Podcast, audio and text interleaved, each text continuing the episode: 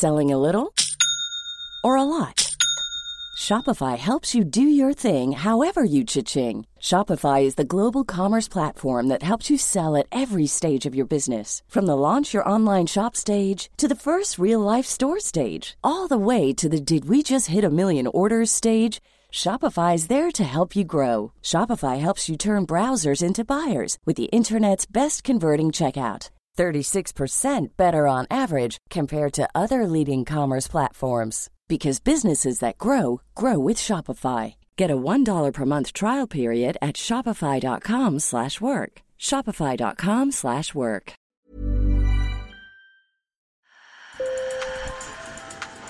Bonjour. Hello. Hola. Marhaba Sur le fil, Le podcast d'actu de l'AFP. des nouvelles choisies pour vous sur notre fil info. Désobéir pour sauver la planète. Depuis plusieurs semaines, des militants du monde entier s'en prennent à des œuvres d'art pour alerter sur l'inaction climatique. À Madrid, ils se collent la main sur le cadre de tableaux de Goya. À Londres, ils aspergent de soupe la vitre protégeant un tableau de Van Gogh.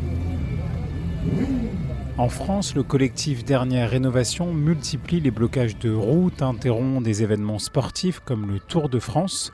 Mais derrière ces actions coup de poing, les militants écologistes entendent réveiller les consciences et faire bouger les dirigeants politiques avant qu'il ne soit trop tard. Bah oui, c'est dur, je pense, parce que c'est. Enfin, je sens que c'est vraiment brûlant en moi, quoi, quand on est encerclé par des flics pour nous dire vous n'avez pas le droit de bouger, alors que justement, en fait, on, ça fait 30 ans qu'on ne bouge pas et qu'il faut que vraiment on mette en place plein de mesures. Oui, en fait, c'est ça m'émeut et ça, ça, ça bourre en moi.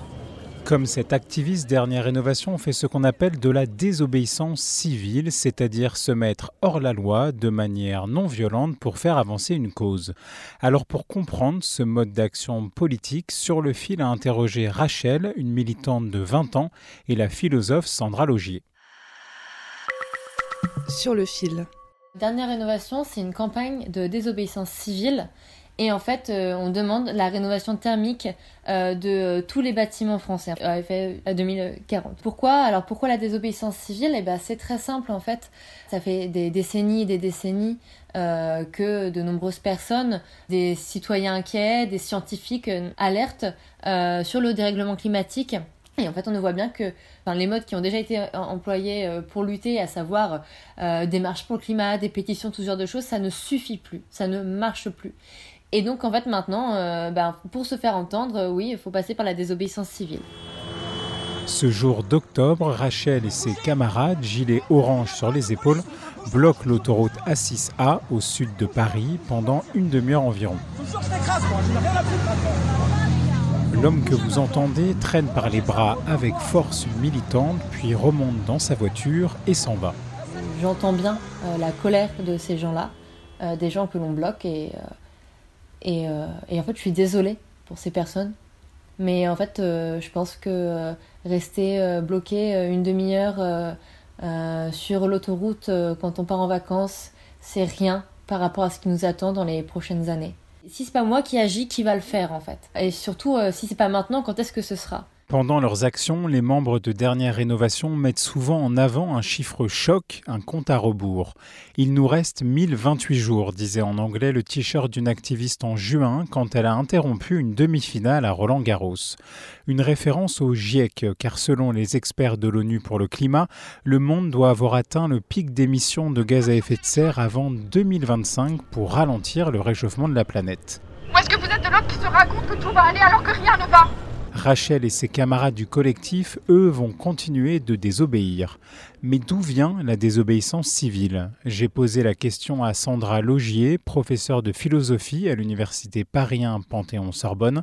Elle m'a parlé du penseur américain du 19e siècle, Henry David Thoreau. Pour Thoreau, qu'est-ce que c'est que la désobéissance? C'est effectivement désobéir à une loi et se mettre en tort, en fait. Donc, euh, elle a été euh, mise en œuvre notamment lors des luttes pour les droits civiques aux États-Unis, hein, donc au siècle suivant, parce qu'elle permettait en fait de rendre public euh, donc euh, l'injustice de certaines lois, mais le seul moyen de les rendre publiques est de se mettre soi-même euh, ben, dans, une situation de, fragilité, de se faire arrêter, euh, euh, donc d'aller en prison. Ça a été le cas pour Thoreau, ça a été évidemment le cas pour Martin Luther King. La désobéissance civile a vraiment permis en fait des mobilisations contre des arrestations complètement injustes, comme celle de Rosa Parks par exemple, hein, qui avait refusé de laisser sa place dans, un, dans le bus à donc un blanc.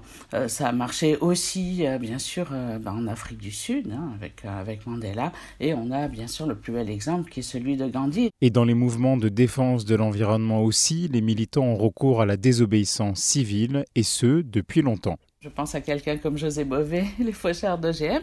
Ce qui est intéressant, c'est que José Bové avait passé du temps aux États-Unis et était très influencé par Thoreau, en fait. C'est vraiment une de ses références. Dans les mouvements climatiques, comme bloquer des routes ou s'en prendre sans les abîmer à des œuvres d'art, l'acte politique ne répond pas stricto sensu à la définition de la désobéissance civile. La désobéissance civile répond à une certaine définition qui est de désobéir explicitement à une loi dont on va montrer directement l'injustice. Or, là, on n'a pas de loi qui oblige à polluer.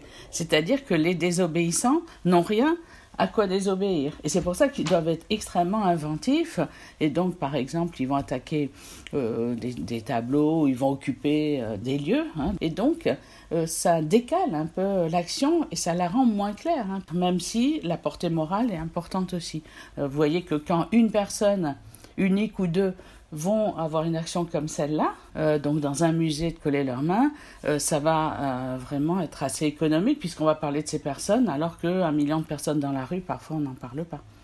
Enfin moins, disons. Mais ces actes suscitent de vives critiques. On est dans le buzz, pas dans l'action, dénonçait récemment Christophe Béchu, le ministre de la Transition écologique. Et fin octobre, dans les Deux-Sèvres, des militants ont affronté les forces de l'ordre lors d'une manifestation interdite contre un projet dit de méga-bassine. La désobéissance civile a toujours été synonyme de non-violence, hein. ça fait partie euh, de, ces principes. Hein. Au siècle dernier, vous voyez effectivement, ils étaient entraînés à se laisser, euh, à se laisser euh, tabasser, à se laisser traîner par les cheveux, etc. Donc il y a, vraiment une sorte de mise en scène de la, non-violence cette mise en scène-là, je pense qu'elle est peut-être moins euh, importante aujourd'hui euh, chez les militants. En réalité, le spectacle de la violence euh, exercée contre des militants et des activistes n'est pas maintenant un spectacle qui va susciter l'indignation. Sur le fil revient demain. Je m'appelle Antoine Boyer. Merci pour votre fidélité et bonne journée.